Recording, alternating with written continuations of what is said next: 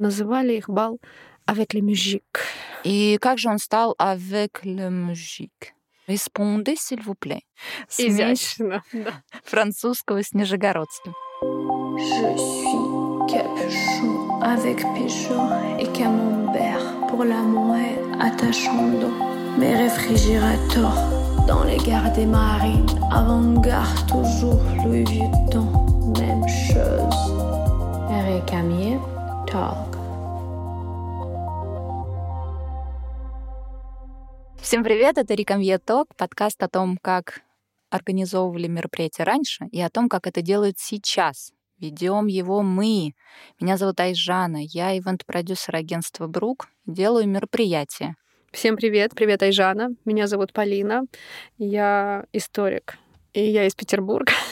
Я тоже организую своего рода мероприятие в Петербурге, называется «Экскурсия». Когда мы с тобой обсуждали ассамблею Петра, Петр прописал, что это действительно вольное, как ты помнишь, в котором доме собрания не только для забавы, но и для дела. То есть мы формой собрались потанцевать, но будем решать дела бизнеса в первую очередь. И поэтому Петр прописывает, что на ассамблеях должны присутствовать все от э, аристократии до начальных мастеровых людей. Да, но ассамблеи — это в том числе один из подвидов социальной лестницы. А в моем представлении сейчас светское мероприятие — это скорее закрытая история. Так вот это и произошло. Аристократия закрепила за собой вот это вот звание, прошло несколько поколений, да, и как вот это мероприятие из потенциально возможного для очень разных социальных лифтов угу. превратилось в абсолютно закрытое мероприятие, хотя у него же есть еще одно название. Стала аристократия развлекаться спустя век после Петра балами с мужиками, но называли их бал les musiques. Изящно, да. Французского с нижегородским. Николаевский бал, его другое название, ну или без шуток так и называли, бал avec les musiques, это главный бал, которым открывается бальный сезон Петербурга. И это, естественно, Новый год. То есть 1 января в Зимнем дворце большой бал, самая большая зала Зимнего дворца носит название Николаевский зал, потому что в нем висел огромный портрет «Угадай кого». Но, естественно, название мероприятия по локации, то есть в Николаевском зале вечер с танцами для аристократии, но с разрешением любому сословию присутствовать в Зимнем дворце. То есть теоретически у каждого мужика империи существовало право раз в год приехать в Зимний дворец и пройти туда на бал. Другое дело, что почти ни у кого из мужиков Владимирской, Ярославской и Псковской губернии шансов доехать до столицы, ну, фактически, но право было. Это было большое событие? Но это главный бал сезона, то есть после бала musique уже начинается сезон балов, то есть дальше идут а, балы по большому этикету это бал в любом частном или великокняжеском или императорской резиденции в присутствии императорской четы. Тогда это называется бал по большому этикету. Балы в частных дворцах, балы в собраниях, и публичные балы, публичные маскарады следуют уже до, собственно, Великого Поста. Приглашения отправляли, естественно, приближенным ко двору. То есть первые четыре класса по табели о рангах — приглашение. Дальше полиция пускает счетом народ, стоящий на площади. Например, январь 1934 года, 1834 записано в камер-фурьерских журналах, что всего зашло масок 23 тысячи. 685. В январе 30 года публичный маскарад для дворянства и купечества российского и иностранного.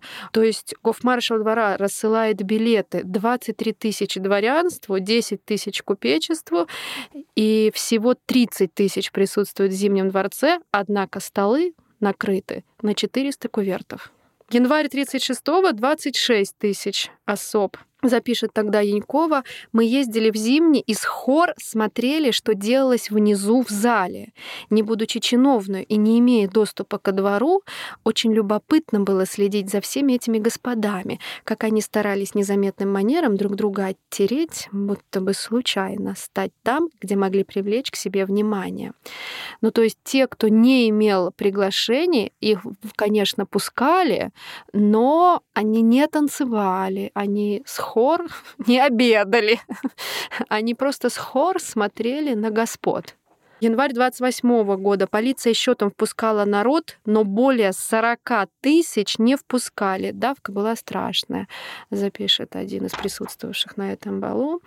И у маркиза де Кюстина есть воспоминания, что придворный особый дипломатический корпус, приглашенные иностранцы и так называемый народ. Для мужчин, кроме мужиков в национальных костюмах, купцов в кафтанах, обязателен поверх мундира венецианский плащ. Это такая штука э, венециана. Плащ, это такой накидка. Плащ, накидка, да. Бал в присутствии мужиков считается маскарадом, то есть все должны как будто замаскироваться, поэтому поверх мундира одевали такую венециану. А народ должен был прийти в национальных костюмах. Полина, когда речь идет о мероприятии на 30-40 тысяч человек, знаешь, что самое основное в этом мероприятии? Вовремя э, свалить ты не так далека от правильного ответа. Вообще это все называется общим словом логистика. Вовремя свалить это тоже немаловажно, потому что это речь о безопасности людей. В приглашениях указывали, к какому подъезду кто именно должен подъехать.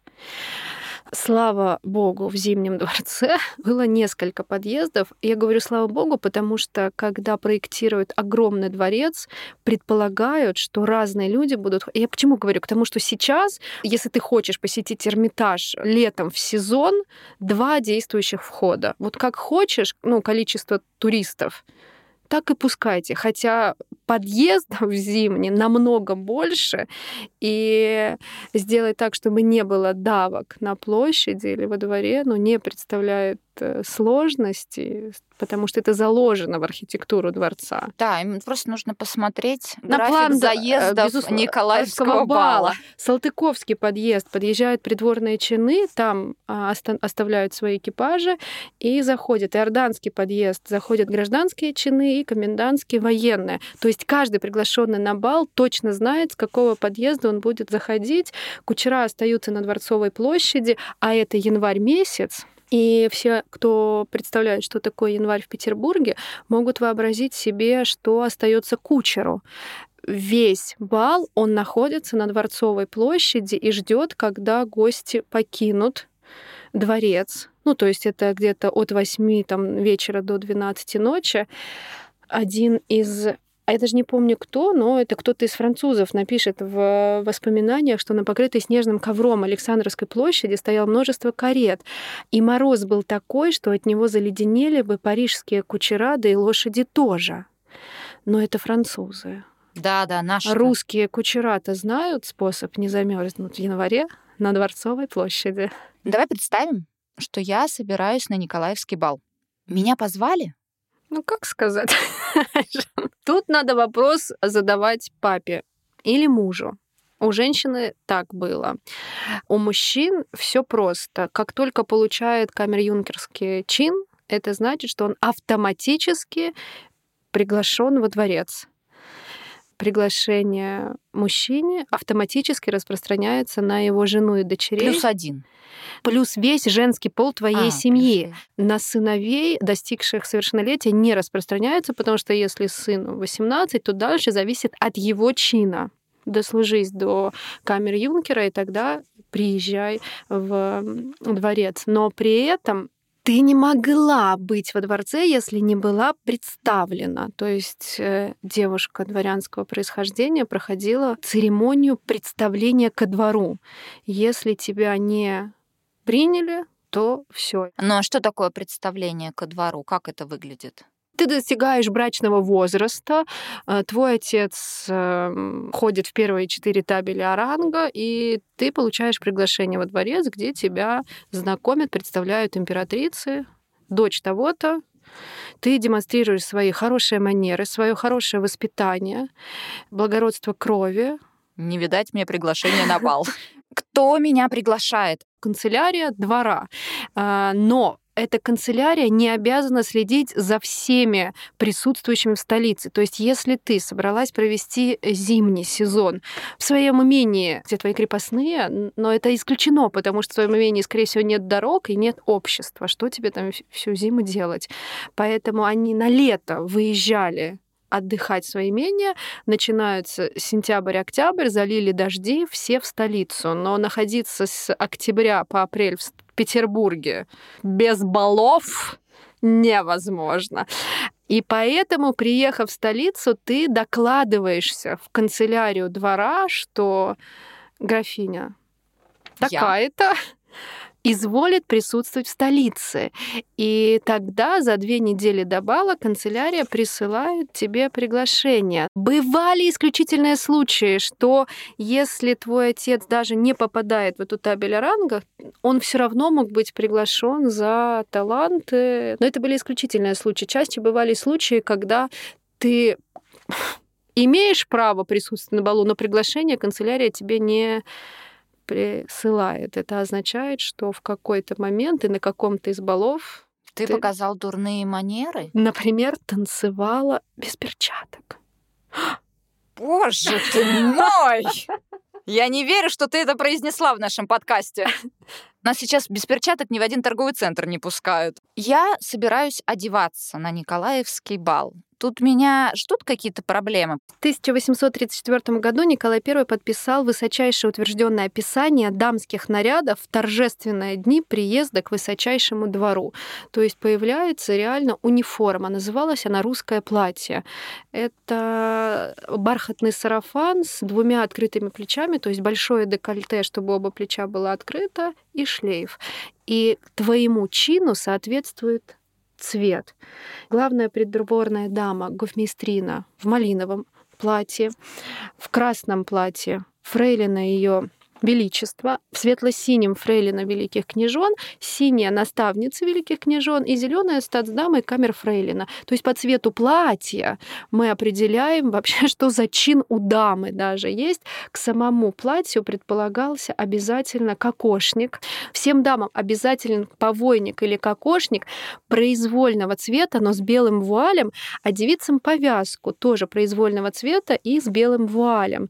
На большой бал в 1940 году некоторые дамы, устав каждый раз на бал надевать одно и то же платье, представляешь себе, решили вместо бархатного кокошника надеть кокошники из э, цветов. С ума сошли, что ли? Вольное все-таки мероприятие бал. После этого Николай I обратился к министру двора, князю Волконскому, поставив ему на вид, чтобы впредь подобных вольностей в его присутствии не происходило. Срамота. В итоге ко всем дамам в Петербурге заявился полицейский, требуя подписать бумагу, что они ознакомлены с высочайшим требованием императора появляться во дворце в форме установленного образца не только у женщин, у мужчин, разумеется, тоже это униформа, то есть э, все мужчины появляются в своих мундирах, что логично, а во фраках появляются только дипломаты. Какая программа была на Николаевском балу? Что там у вас происходило? Церемонимейстеры трижды ударяли жезлами. Мне кажется, это лучший режиссерский ход для начала любого мероприятия. Три Запишем. раза бьем об пол жезлом, после чего распахиваются двери, и появляется императорская чита. Все кланяются, как, кстати, сейчас с поклонами обстоят дела. В меньшей степени. После этого начинается полонез. Любопытная штука. Полонез — это танец, с которого всегда начинался бал. Полонез — это даже не совсем танец, это скорее церемониальное шествие. Жена главы дипломатического корпуса, особа, которая оказывает наибольшее уважение. Император с ней рука об руку шествует просто медленным шагом под музыку по анфиладе залов, за ним следуют великие князья с женами других дипломатов, и так может эта церемония двигаться через все залы часа два-три. Это называется танцевать полонез. Маркиз де Кюстин все тот же, так и напишет, что танец, который чаще всего встречается в этой стране на балах, не нарушает, внимание, обычного течения мыслей танцующих. Это размеренная, согласованная с ритмом музыки прогулка кавалера об руку со своей дамой. Сотни пар следуют одна за другой в торжественной процессии через необразимые залы дворца. Бесконечная лента вьется из одной залы в другую, через галереи, коридоры. Это у них называется танцевать полонез. Два часа? До три можно чесать. Потому что когда закончили первый круг, меняем дам и пошли заново. После полонеза начинается... Еда. Вальс. А, вальс. То, для чего мы с тобой приехали во дворец. Да-да-да, точно, для этого. Да, именно. Стоит отметить, что дамский сборник, по которому мы с тобой учились хорошим манерам 85 года, 1800, который я, как водится, спила из библиотеки, так и писал, что хорошее воспитание молодой девушки, ее утонченное знание приличий можно легко узнать. Почему? Как ты думаешь? Ну, видимо, по вальсу теперь. По манере, как она предается удовольствию танцевать. Танец этот незаметно под звуки музыки уносит молодые сердца в царство любви. Поэтому-то он и считается венцом бальной залы. Что делать, если тебя на этот вальс не пригласили? А, то есть есть проблемка посерьезнее. Чем предаваться наслаждению танцевать вальс, как э, проявить свои хорошие манеры, если ты как бы жмешься у колонн. Слушай, ну там же история вот с этими записями на, на, ну, на танцы, круги танцев. Да-да, но ты записываешь, если тебя на него пригласили. А если нечего записывать? Что делать будем? Как считаешь? Ну, можно беседу какую-то завести. Что делать, Айжана, если мы с тобой жмемся у колонн, а нас не пригласили, а все остальные предаются грезам любви во время вальса? Дамский сборник нам с тобой советует. Дама, оставшаяся без приглашения, должна перенести спокойно эту маленькую неприятность и не выказывать своего неудовольствие. Типа, не вот это, что, блядь? Ни одна черта ее лица не должна выдать ее разочарование и дурного расположения духа. Ей надо иметь вид, будто она с большим удовольствием смотрит на танцующих была всем известная программа после вальса Мазурка, Котильон, но понимаем мы с тобой, что для того, чтобы танцы удались, а все эти танцы бальные, они парные, надо чтобы было достаточное количество кавалеров, чтобы хватило всем дамам желающим, и при этом, чтобы все кавалеры умели танцевать. Поэтому, помимо официальных приглашенных лиц, а, рассылали в каждый полк столицы наряд прислать там 10-15 хорошо танцующих кавалеров от каждого полка. То есть это не приглашенные гости, это солдаты, ну, считай, ну не солдаты, это там младшие офицеры в наряде. Командир полка даже отправляя на бал, так и говорил, что это, знаете, вам не забава, вы состоите в наряде и должны исполнять служебную обязанность. Во-первых, запрещается танцевать с одной и той же дамой более одного раза, потому что если кавалер на балу танцует с одной и той же дамой два раза подряд, После этого он был обязан подойти и познакомиться с ее отцом, потому что это уже намерение. И был такой неловкий момент, когда один молодой офицер, не зная порядков дворца, целый вечер афишировался, так сказать, с молодой княжной Долгоруковой, после чего его отчитывали, что да как ты мог афишироваться с Долгоруковой целый вечер, ты что, не знаешь, на каком она положении во дворце? Отправили его на гауптвахту за это. На каком она была положении? на положение любовницы императора и одновременно фрейлина его жены. Были так называемые дирижеры бала. Офицер, который назначался дирижером, он должен был отлично танцевать и показывать остальным танцующим вокруг него фигуры следующие mm-hmm. фигуры танца. И господин Масолов, который был начальником канцелярии вот как раз Министерства двора, он часто назначался таким дирижером. Он напишет, что я выбирал себе в партнерши самую дородную, княжну Васильчикову, чтобы ей заставить потесниться танцующих. Зато она не жалась у колонн. Фрейлина Смирнова Рассет напишет, я танцевала с опочиненным, коногвардейским офицером. Он был умен, приятен выражением умных глаз, направленных на ее декольте, и танцевал удивительно. Императрица это заметила. «О, мадам, как приятно танцевать с ним под музыку Лобицкого». Я отвечала, что он только и мечтает об аксельбантах, Скоро он действительно получил флигель адъютанства, которое вполне заслужил.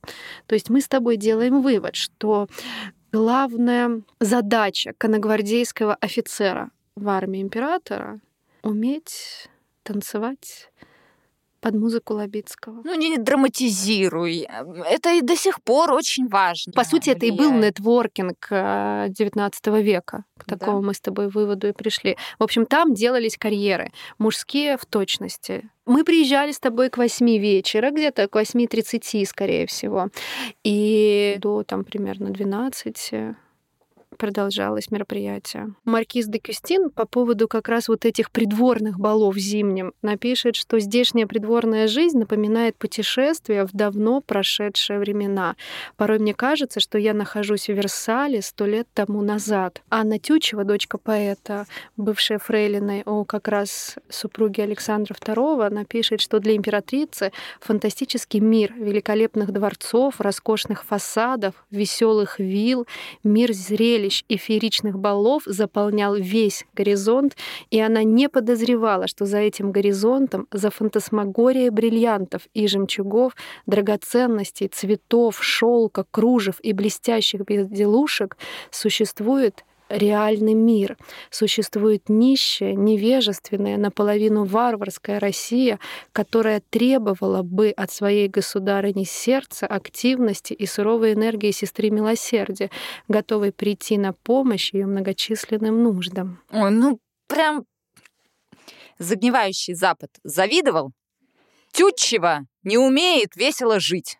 Про что бы мы с тобой говорили, если бы не было балов?